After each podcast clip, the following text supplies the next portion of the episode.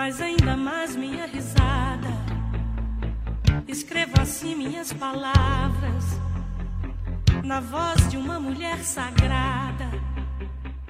Essa música da Gal Costa, uma composição do Caetano Veloso, foi lançada em 1984, ainda no período da ditadura militar, e foi proibida de ser tocada em público pela divisão de censura de diversões públicas por conter versos como esses daqui.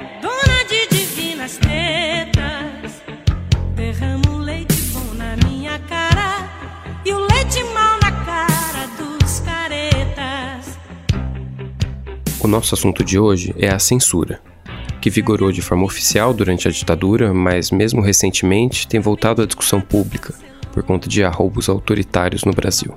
Eu convidei para conversar comigo a professora Eliane Robert Moraes, da USP, talvez a principal pesquisadora de literatura erótica na academia brasileira. E, como se sabe, o sexo é um dos principais alvos de censura ao longo da história. Eu conversei com ela sobre as razões pelas quais se busca tanto proibir a arte que fale de sexualidade. Nós lembramos como atuou a censura moral sobre autores essenciais como Mário de Andrade, Hilda Hilst e Carlos Drummond de Andrade. E também discutimos como o erotismo está presente, mesmo nas entrelinhas, em algumas obras fundamentais. Terminamos falando sobre a vida e obra do Marquês de Sade, autor de livros brutais e obscenos, cujas proibições atravessaram mais de três séculos e seguem ainda hoje em alguns lugares. A edição desse programa é do Renan Suquevicius. Eu sou Walter Porto e essa é a ilustríssima conversa. Mas em composição meu mundo blues. Mas em composição. Então, Eliane, de uma forma geral para a gente começar aqui a conversa. É, o que move esse ímpeto, tanto de certas autoridades quanto de certas pessoas comuns mesmo, de censurar produções artísticas e que tipo de trabalho costuma ser alvo dessa sanha censura? Começamos já com uma questão difícil, né? eu, mas eu gosto da tua questão porque você diz assim, tanto certas autoridades quanto pessoas comuns. E aí a gente já pega dois vetores para pensar a censura. Eu diria que quando a gente está falando em termos de autoridades, seja de grupos constituídos, seja do Estado, seja de igrejas, enfim, não importa. O que move é o ímpeto do autoritarismo, eu não tenho a menor dúvida. Vamos proibir, né? Então, assim, é um não que se dá mesmo de cima para baixo, é uma proibição, uma interdição. Agora, quando a gente está falando em pessoas comuns que também se valem né, de um poderzinho de censura, eu acho que a gente também está falando muito do medo. Né? sobre as produções artísticas, né? há um desejo de calar e há um medo também. E é uma questão misteriosa, porque medo do quê? E, e você diria que é medo do quê? Medo da imaginação sabe? Porque a gente nem deve confundir a imaginação com o imaginário, porque o imaginário já é algo que está constituído e a imaginação é um poder que todos nós temos, mas a imaginação é sempre um espaço em branco. E um espaço em branco onde algo pode ser criado. Então, a imaginação é, por excelência, o espaço da criação. E o que pode ser criado, aquilo que pode ainda ser criado, aquilo que ainda não é, aquilo, aquilo que está no vir a ser, é, é isso que, que se tem medo, porque isso pode vir a ter um poder transformador, isso pode tirar as coisas do lugar, isso pode deslocar o status quo. E eu acho que é aí que entra o medo e entra a proibição também. E é, essas duas coisas estão interligadas, ou seja, historicamente as instituições de censura precisam do apoio da sociedade, de uma certa moral vigente para instaurar a censura? Olha, eu diria assim que como princípio não precisa, porque censura é violência.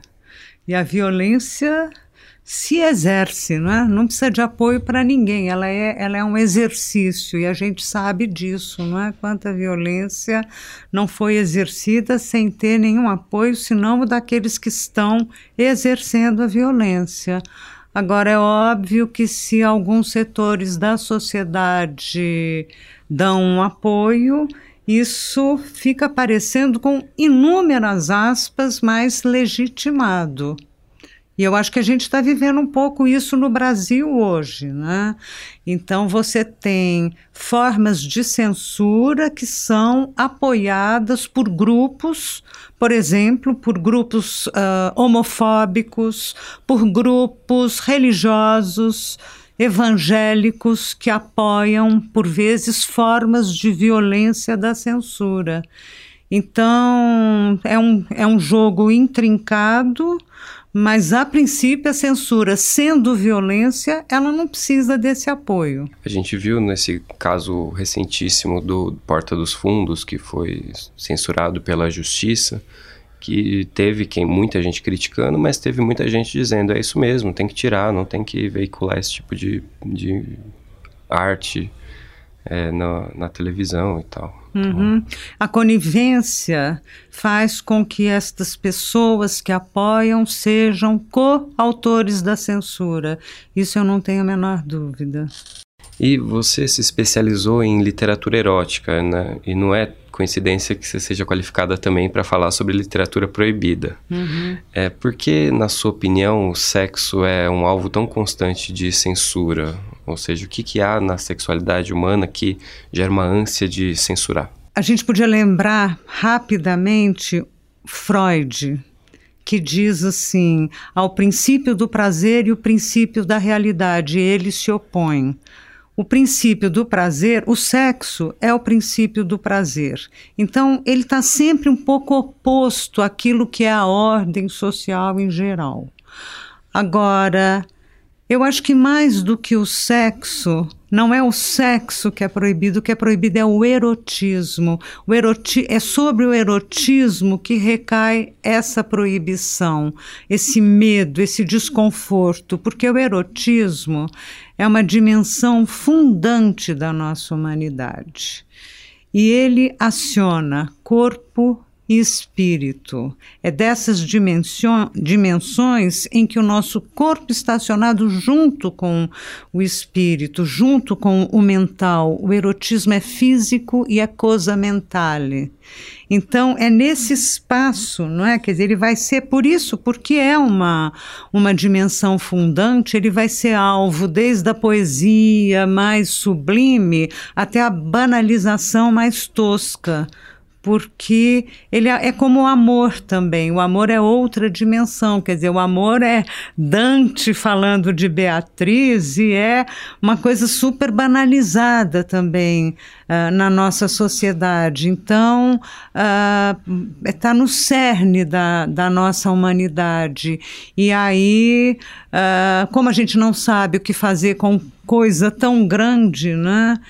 É, muitas vezes acaba sendo objeto de, de censura e de proibição. É, tem alguma, algum meio de separar o erótico do pornográfico que seja consagrado ou que tenha evoluído ao longo da história? Normalmente, quando a gente separa o erótico do pornográfico, a gente está se baseando num senso comum que diz o seguinte: o erótico é aquilo que é velado e o pornográfico é o escancarado. Agora, essa distinção, ela é uma distinção moral. Ela não é artística, ela não é estética. E aí é que está o problema. Por exemplo, se você pegar grandes autores e autoras de literatura erótica, vamos pegar uma Hilda Hilst, né? Vamos pegar um, uns livros eróticos da Hilda Hilst ou pornográficos. Eles são extremamente obscenos. Então, como é que eu vou dizer? E agora, a Hilda Hilst é uma grande autora. Então, ela é erótica ou pornográfica? Aí, a gente, aí eu não saberia dizer. Então, eu digo, essa, distinção é uma distinção moral. A menos que a gente diga que é pornográfico tudo aquilo que é muito comercial. E aí a gente então está lidando com, uh, vamos dizer assim, uma arte de menos valor, porque ela é totalmente comercial, ela é comandada, não é? Não pela criação artística, mas pelo, uh, pelas vendas, pelo marketing e tal. Ou então você não tem parâmetro para dizer isso. Então, por exemplo, a Hilda Hilst, O Caderno Rosa de Laurie Lamb, é muito, que foi um livro que a Hilda lançou em 1990 e foi um escândalo imenso, é muito mais pornográfico do que um livro comercial que fez enorme sucesso há anos atrás, que é aquele 50 tons de cinza. É. Então é fica pra, difícil, né? Só para contextualizar, o Caderno Rosa de Lori Lamb é uma, em tese, uma menina de 8 ou 9 anos uhum. falando sobre sexualidade de uma forma muito explícita, né? Por isso o escândalo que você disse que houve. Exatamente. São as memórias sexuais de uma menininha de 8 anos de idade, imediatamente dizendo para quem está nos ouvindo que aquilo tudo é imaginação, porque nenhuma menina de 8 anos de idade, nenhuma que tenha sido abusada, e todos nós, inclusive a Hilda Rios, era absolutamente contra isso, né, na realidade, mas nenhuma menininha ia fazer esse discurso. Então aquilo está em outro plano. Mais cedo você falou um pouco sobre o medo da imaginação como um vetor de censura. Você diria que há esse medo também em relação, ele também está relacionado ao sexo, à sexualidade, é, de alguma forma? Dá para fazer essa correlação de temos medo do limite da imaginação e temos medo de de estar tá face a face com a sexualidade também? Sim, com certeza, porque, como eu disse, o erotismo é corpo e espírito junto, ou melhor dizendo, corpo e fantasia. Então, qual é a diferença entre erotismo e sexualidade? É, uma possível diferença seria sexualidade é só aquela atividade do corpo. Agora, nós humanos sempre acionamos a fantasia. Nós nunca uh, estamos na atividade erótica sem que a fantasia esteja concorrendo também ali. Né? Então, uh, o erotismo é imaginação. E sendo imaginação, é também criação. Voltando, na verdade, ao aspecto mais literário, que tipo de obra que hoje a gente considera fundamental foi alvo de censura na sua época? Ah, se você me der o dia todo, eu dou uma lista é. aqui, porque é um número imenso, não é? ao, longo, da história, e aqui eu estou falando até um pouco assim, só do lado da história ocidental, né? imagina então do outro lado do mundo, dos outros lados, né? mas assim, um número muito grande de obras, então para facilitar um pouco aqui a conversa e não roubar o tempo todo aqui da entrevista, eu vou citar, por exemplo, dois livros brasileiros fundamentais que foram objeto de censura, e de dois tipos de censura diferente, mas também a mesma, que é Macunaíma, simplesmente Macunaíma, que é um livro essencial, não é? Quer dizer, um dos grandes livros brasileiros do, do século XX, não? É? um livro uh, da década, do final da década de 1920, e, e, um que vem logo em seguida, que é o Casa Grande Senzala, do Gilberto Freire. Gilberto Freire, quer dizer, Macunaíma de Mário de Andrade e o Casa Grande Senzala do Gilberto Freire. São livros mais ou menos da mesma época, não? Uma, uma época difícil, né? ali entrada dos anos 30, um, em que o autoritarismo está vigorando. E no caso de Macunaíma, é o seguinte, o Mário é muito criticado quando o livro sai na sua primeira edição, que aquilo era obscenidade, imoralidade, que tinha muito sexo. Então, ele vai fazer a autocensura. Tanto que ele vai cortar uma passagem do Macunaíma, da primeira edição, que ele chamava-se As Artes de Brincar, que é uma passagem em que o Macunaíma e a sua companheira ensaiam algumas posições sexuais numa rede e ele vai cortar total, totalmente contra o Manuel Bandeira, porque o Manuel Bandeira adorava aquilo, mas ele corta e até hoje nós só conhecemos o Macunaíma sem aquela passagem.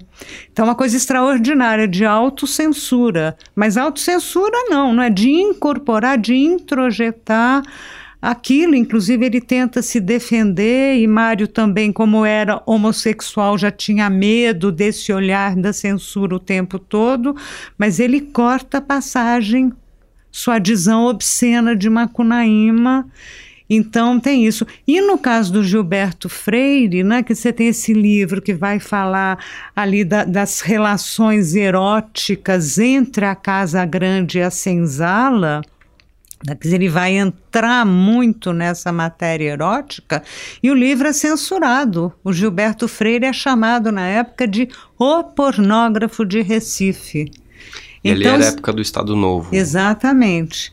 Então você vê que são dois livros hoje capitais para a gente entender a história do Brasil, para entendermos as representações sobre a brasilidade, sobre, não só sobre erotismo, mas a, algo que a gente poderia chamar de sensibilidade brasileira, essas fantasias sobre o Brasil e livros que foram censurados na época. Isso porque a gente está ficando só no campo da literatura, né? Dá para ir, por exemplo, para o cinema, em que a gente lembra de como Pasolini foi censurado, para músicas, famosos, famosos casos das músicas censuradas do Chico Buarque. Na ditadura. Na ditadura, sim.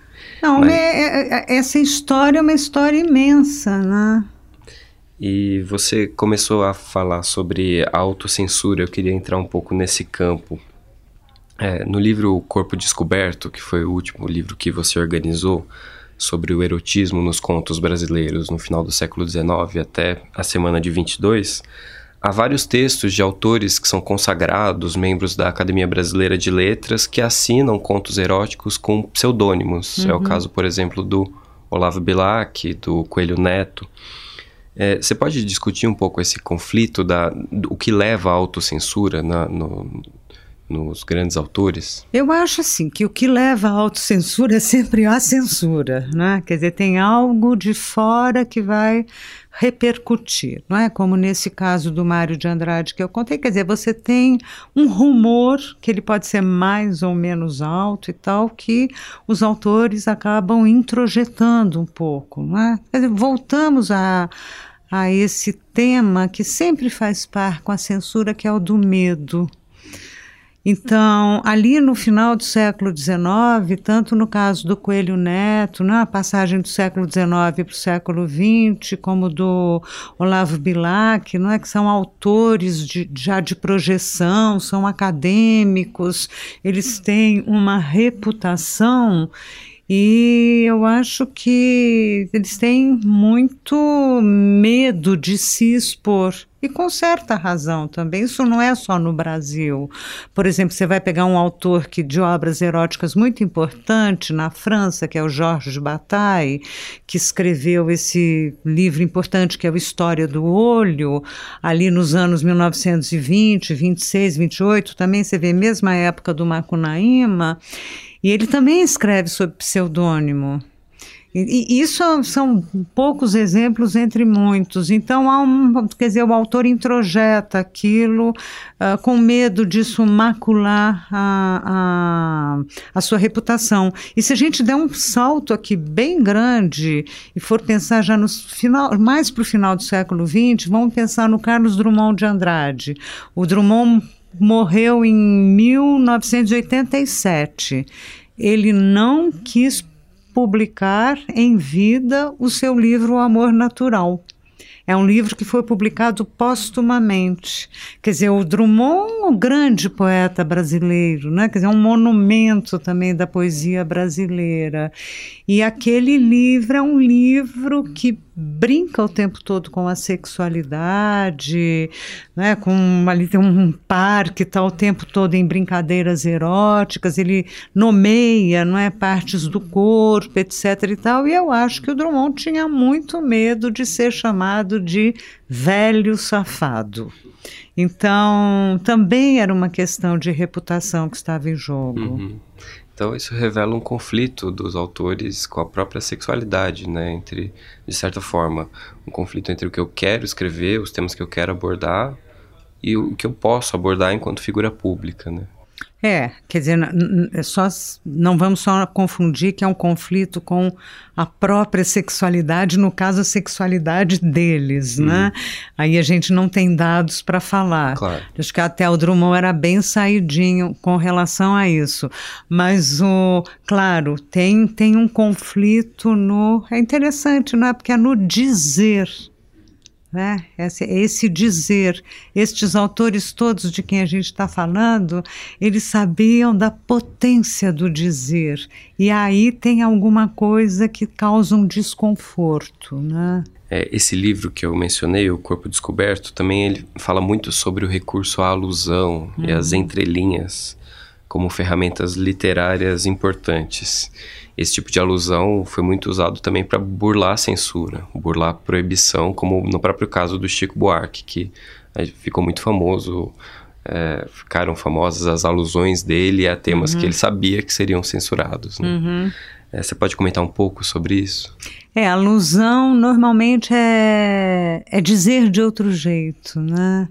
Então, é, por vezes os autores conseguem burlar censura, por vezes não, é interessante, né? Porque, por exemplo, você pegar um livro censuradíssimo, que é o Lolita, do Vladimir Nabokov, que foi, não é? Quer dizer, o Nabokov, a gente sabe, é um autor russo que exilou-se, não é? Depois na Europa e, e, e nos Estados Unidos, não é? Então, no, no, ali na metade do século XX, nos anos 50, ele estava vivendo nos Estados Unidos e ele escreve Lolita, não é? Que é história uh, de um cinquentão que se apaixona loucamente, tem um tesão assim fora de série por uma menina, né, pela ninfeta, a Lolita de, de 13, 14 anos de idade.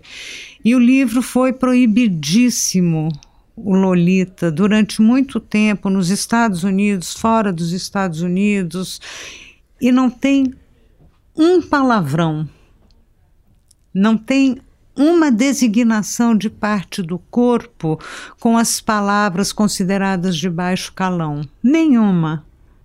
Né? E mesmo assim foi, quer dizer, ele falou de outro jeito, mas a censura não conseguiu conter aquilo sobre o qual ele estava falando, e é por isso que o livro é extraordinário. Né? E além de tudo, é um livro profundamente erótico, né? Apesar disso profundamente erótico. Há muitos livros eróticos que não usam palavras, as palavras técnicas, vamos dizer, né? As palavras consideradas indecentes. E há outros que vão usar. Por exemplo, a Hilda Hilst, também na história com uma menina, ela vai se valer de todo o vocabulário erótico, muita vontade. Então, isso, assim, há, diversas saídas. Agora, no, no caso do Mário de Andrade, por exemplo, o Mário, ele, ele teve um poema censurado, que é o Girassol da Madrugada. E o poema, vou, vou só rapidamente dizer, só para a gente mexer um pouquinho com a matéria erótica. O poema, ele dizia o seguinte... Uh, é um poema longo, tem um momento que ele diz assim: Tive quatro amores eternos. O primeiro era uma donzela, o segundo, eclipse, boi que fala, cataclisma. Então percebam: o primeiro era uma donzela, tudo bem, nomeou. No segundo, ele não nomeia. Ele, não, ele vai falar de outro jeito. Uhum. O outro jeito é dizer eclipse, Boi que fala, cataclisma. Ora, eclipse é o quê? Eclipse é quando aquilo que é escondido aparece. É o sol da, da noite, né? Que está sendo escondido pela lua, mas mesmo assim ele aparece. Né? O boi que fala é aquele boi do Bumba, meu boi, que perde a língua, mas vai falar de outro jeito. E o cataclisma é aquilo que tem um poder devastador imenso. Então, ele, ao falar de outro jeito, eu acho que aquele outro jeito é muito mais potente. Eu acho extraordinário esse negócio que o Mário botou aqui, porque aquele poder é aquele jeito como ele fala, ele te dá muito mais a potência de Eros, o poder devastador de Eros, do que se ele dissesse o segundo foi um rapaz, tá, tá, tá e tal, entendeu? Então mantém para gente, né? Quer dizer, como sei lá uma outra grande obra, Morte em Veneza do Thomas Mann, né? Aquilo é eclipse, boi que fala e cataclisma, né? Então esse essa potência imensa que nem encontra a palavra. E você estava falando sobre o recurso ou não ao vocabulário erótico. Eu acho que tem muitos livros que são muito eróticos que não têm cenas de sexo, né? Que não que não tem momentos sexuais, uhum. mas mesmo assim não deixam de ser eróticos, né? Sim, sim, com certeza. Uh... Acho que o próprio caso da Lolita, né? Que a única cena de sexo é subentendida. é, Lolita, acho que não tem problema eu falar isso para quem não lê, acho que vai até animar quem quiser ler. A cena em que finalmente o Humbert Humbert, né, o cinquentão ali, se encontra com Lolita numa cama e ele para chegar até essa cama foi um drama, ele tem azia, ele passa mal, ele parece uma virgem, assim, na, na noite de núpcias, né? E, e aí a frase que ele usa é a seguinte: em cinco segundos nós éramos tecnicamente amantes.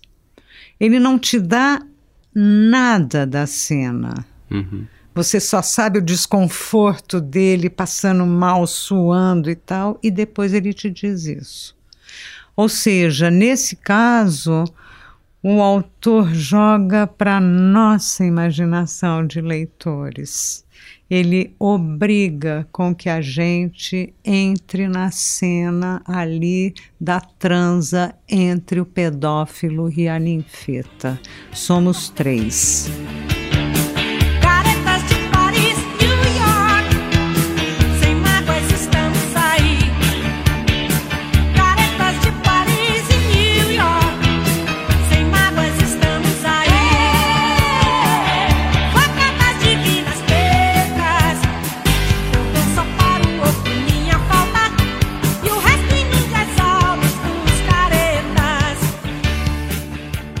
Por outro lado, um escritor que não recorria ao, ao, à alusão e falava muito explicitamente sobre o erótico era o Marquês de Sade, que uhum. foi objeto de alguns livros seus e do seu mestrado em filosofia também. É, você diz que talvez ele seja o escritor mais censurado dos últimos séculos, e não só ele mesmo passou décadas na cadeia, como o editor francês que resgatou a sua obra ali no meados do século XX, muito recentemente, esse editor também foi alvo de processos Sim. judiciais. Por que você diria que isso aconteceu? É, bom, só para contar um pouquinho a história de Sade, né, uh, não dele, mas da censura a ele, né? O Sade é um, um, autor francês do século XVIII, nascido em 1740. Então a gente está falando de uma coisa assim já bem antiguinha, né? Então durante a vida ele foi absolutamente censurado, preso. Dos 70 anos que ele viveu, 30 foram vividos na prisão e tal, por circunstâncias diversas, mas tudo ligado a essa obra muito imoral. E depois ao longo do século XIX. Ele não publicou nada em vida que uh, tenha sido uma publicação à luz do dia, foi tudo escondido, clandestino. Uh, quando ele faleceu, o filho manda queimar dois terços da obra dele, dos cadernos dele. Então, só para a gente ter a dimensão do que, que a gente está falando. Ou seja, a obra já bastante grande que nós temos hoje de Sade é apenas um terço daquilo que ele escreveu. Depois, durante o século XIX todo, ele nunca é publicado, nada, tudo escondido. Tem um ou outro que encontra alguma coisa, um autor que lê. O Baudelaire adorava, o Swinburne na Inglaterra e tal, mas tudo escondido. Uh, no, no, início do século XX, descobre-se o manuscrito dos 120 dias de Sodoma na Alemanha, Isso é trazido de volta para a França. Aí o editor a que você se referiu, Jean-Jacques Pauvert, vai editar essa obra só na, no meio do século XX, ali em 1949, 50, em 56, no regime do, do general de Gaulle, ele é uh, também uh, perseguido, o editor, não é agora, o autor já morreu há muito tempo, o, o editor é perseguido por a, a, ataque à moral, aos bons costumes, aquelas pataquadas de sempre. E veja, a, a ele ganha o processo, mas a venda das obras de Sade em livrarias só vai ser liberada a partir de 1968 meio assim como eco daquele, daquela coisa libertária do, do final dos anos 60. Só para entender, então, os 120 Dias de Sodoma, que é um dos livros mais conhecidos do Sade, era, só veio a ser conhecido em 68 do grande público em 68 e de um círculo menor só a partir dos anos 40, 1940, ou seja, 200 anos depois do nascimento do autor. Então, eh, quer dizer, é um autor cujas proibições atravessaram quase três séculos, né? O século XVIII, XIX e o XX. E quantos regimes aí, né? E SAD é, até hoje é proibido em alguns países, é, é ele é um autor proscrito em, em vários lugares. E por que você diria que ele é tão proibido? Porque ele nunca é recuperável. Este não é recuperável, não é assim, ainda que hoje a gente tenha traduções de Sade no mundo inteiro, Sade é publicado por aquelas edições finíssimas francesas da Bibliothèque de la Pléiade, aquela coisa toda, mas ele, ele não é recuperável. A capacidade de transgressão de cada linha ali, ela, ela, ela tem algo de absoluto, sabe? E é um autor assim que efetivamente você lê e aquilo dá um desconforto imenso. Então não é recuperável, que nunca dá para você assim uh, dizer, não é bonzinho, sabe? Não é. Ele é assim, ele está em outro lugar. Ele é contra a sociedade. Eu ia incluir nessa conversa uma pergunta sobre se há algum limite para a arte, aquela questão clássica de alguma coisa que a arte não deva ultrapassar, mas eu tenho a impressão que Sade já ultrapassou quase tudo no tempo dele. Né? Porque, voltando um pouco àquilo que a gente falou no início, se a imaginação é um espaço em branco, então, essa arte erótica, como a de Sade, mas aí eu colocaria ali um Henry Miller, vamos colocar um, um Nabokov com Lolita, vamos colocar nossa Hilda Hilst, tanta gente, não é genial que tem na literatura, mas uh, ali nenhum deles está falando sobre aquilo que o ser humano é. Eles estão falando sobre aquilo que nós não somos. Então, naquele espaço em branco, ele não tem nada assim de ser uma cópia do que somos. Ali é que se vai inventar aquilo que nós não somos. Aquilo que nós não somos, nós nunca fomos e nós nunca seremos. Para traduzir isso numa cena, um libertino, por exemplo, da história de Juliette, de Sade, que é um livro que eu adoro, ele, é, numa refeição, num jantar, ele toma 100 garrafas de vinho. Então, ah, não dá, ninguém, ninguém toma 100 garrafas de vinho, com duas, três, já tem muita gente que vai para coma alcoólica, não tem chance, uhum. entendeu? E depois de tomar 100 garrafas de vinho, ele vai para uma orgia, na qual ele é muito ativo, com 400 pessoas. Uhum. Então, isso é outra coisa. Essa cena se passa num mundo que não é o nosso mundo real. E é justamente ali, neste outro mundo, que nós vamos reconhecer coisas que estão dentro de nós. A Simone de Beauvoir, que é uma das principais feministas aqui do século XX, tem um ensaio que você cita com frequência no livro Lições de Sade, uhum que se chama Deve-se Queimar Sade, é colocado em forma de pergunta o título. Que tipo de visão ela oferece sobre o autor? Porque, só para contextualizar, a obra dele é muito criticada pelo viés feminista uhum. porque ela está infestada de cenas que são sexualmente degradantes para mulheres e, enfim, como que, que a Simone coloca em, em relação a ele? Então, eu acho, Walter, que eu acho esse texto da Simone muito, muito importante, porque ela, não é autora do Segundo Sexo, livro ali dos anos 1950 que fez enorme sucesso, que abre toda uma cena do feminismo, até do nosso hoje, não é? ela não faz uma leitura feminista de Sade. A Simone de Beauvoir compreende não é esta passagem desse outro lugar do qual ele está enunciando. Então, por exemplo, ela diz um negócio que eu adoro, que eu vou citar de cabeça, que é assim: não é pela crueldade que Sade realiza sua, seu erotismo, é pela literatura.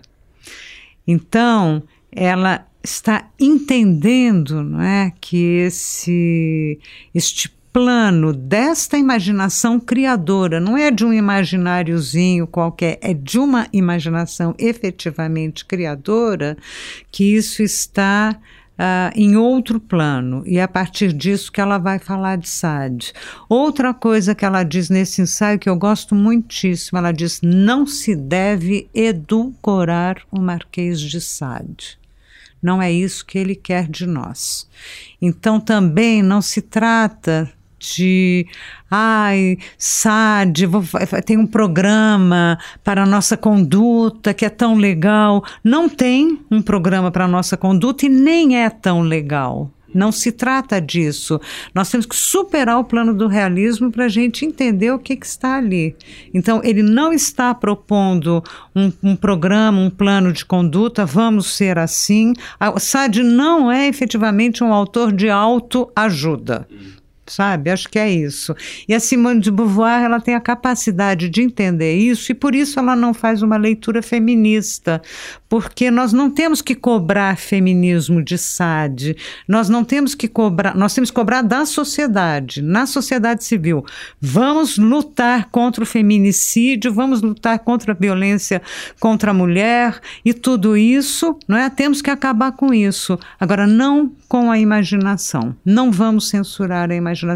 São dois planos distintos. Eu acho, por exemplo, que Os 50 Tons de Cinza, hum. que é um livro de qualidade questionável, uh, é um objeto mais interessante para a gente fazer uma leitura feminista, que começa com uma moça se ajoelhando aos pés de um homem poderoso, etc. e tal, do que a literatura de Sade. Uhum. Entendeu? Porque num você tem esta pegada que quer ficar colada com a realidade. Uhum. E no outro você tem aquele desvario que fala da gente em outro plano. Uhum.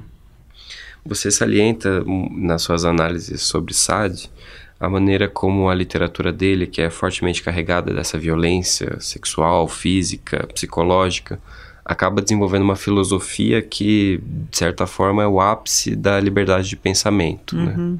É, no sentido de conhecer a totalidade do ser humano, até nos seus lados mais feios e, e vulgares. É, isso me vem à mente uma, uma construção da Hilda Ilst mesmo, que ela diz, quando ela fala numa aventura obscena de tão lúcida.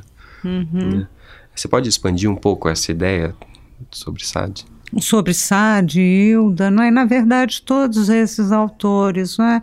Eu acho que eles estão fazendo uma pergunta para gente que é assim: a vida é só essa imediatez que nós vivemos, uh, a vida ou não é? A existência, estão pensando realmente a aventura existencial de cada um de nós e, e, de nós todos também em conjunto, ela se reduz à imediatez ou, uh, ou a gente pode pensá-la nesse plano mais ampliado.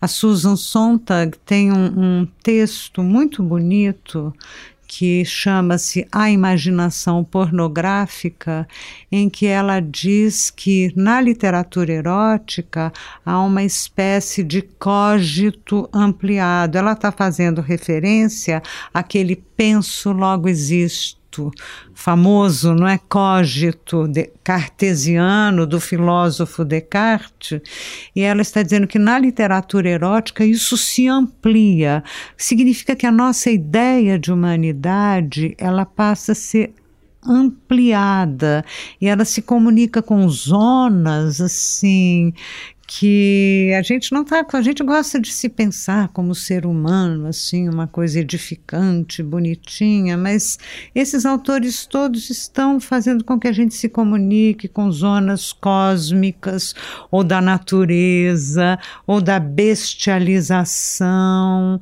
Eles estão pensando essas fronteiras da nossa humanidade. E eu acho que o que está em jogo é isso. Não para o exercício, mas para a gente se entender um pouco. Um pouco. Muito se falou sobre como literatura muito perturbadora, como essa, como é o caso, indubitavelmente, da de Sade, é, pode ser perigosa. É, como você enxerga essa questão? Eu acho que ela pode ser perigosa no bom sentido. E, aliás, é por isso que ela é sempre censurada. Porque a liberdade ela pode ser perigosa no bom sentido. Qual é esse bom sentido? É essa literatura nos faz uh, tem o poder de nos deslocar de onde nós estamos novamente de criar alguma coisa outra que nos desloca, de colocar questões que mexem no, no nosso lugar, lugarzinho, não é isso que hoje se fala muito em zona de conforto, no nosso confortozinho, não é? De ser humano, de, não é? de, de querer buscar uma imagem edificante. Então, ela vai mexer nisso, não é? Quer dizer, por isso que essa boa literatura ela vai tirar você do lugar. Uhum. Não vai deixar você no teu lugar, uhum. né? Ela vai te deslocar. Então, acho que é esse poder de, do deslocamento não é, que nos tira do lugar e nos faz pensar sobre a nossa situação e sobre a nossa condição.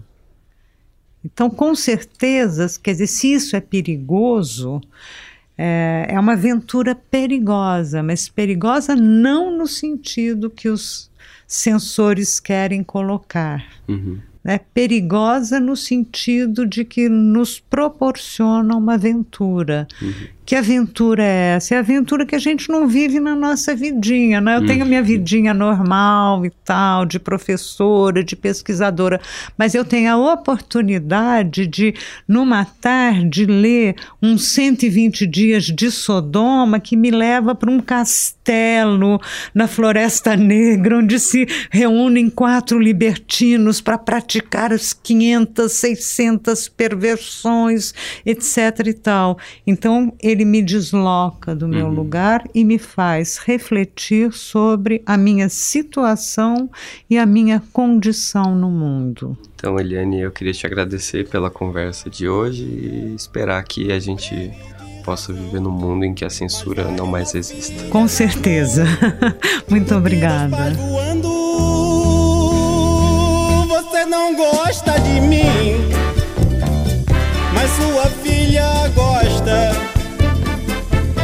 Não gosta de mim, mas sua filha gosta. Eu coloquei as referências dos livros da Eliane que a gente citou ao longo da conversa no site desse podcast na Folha, lá em folha.com/barra Ilustríssima Conversa.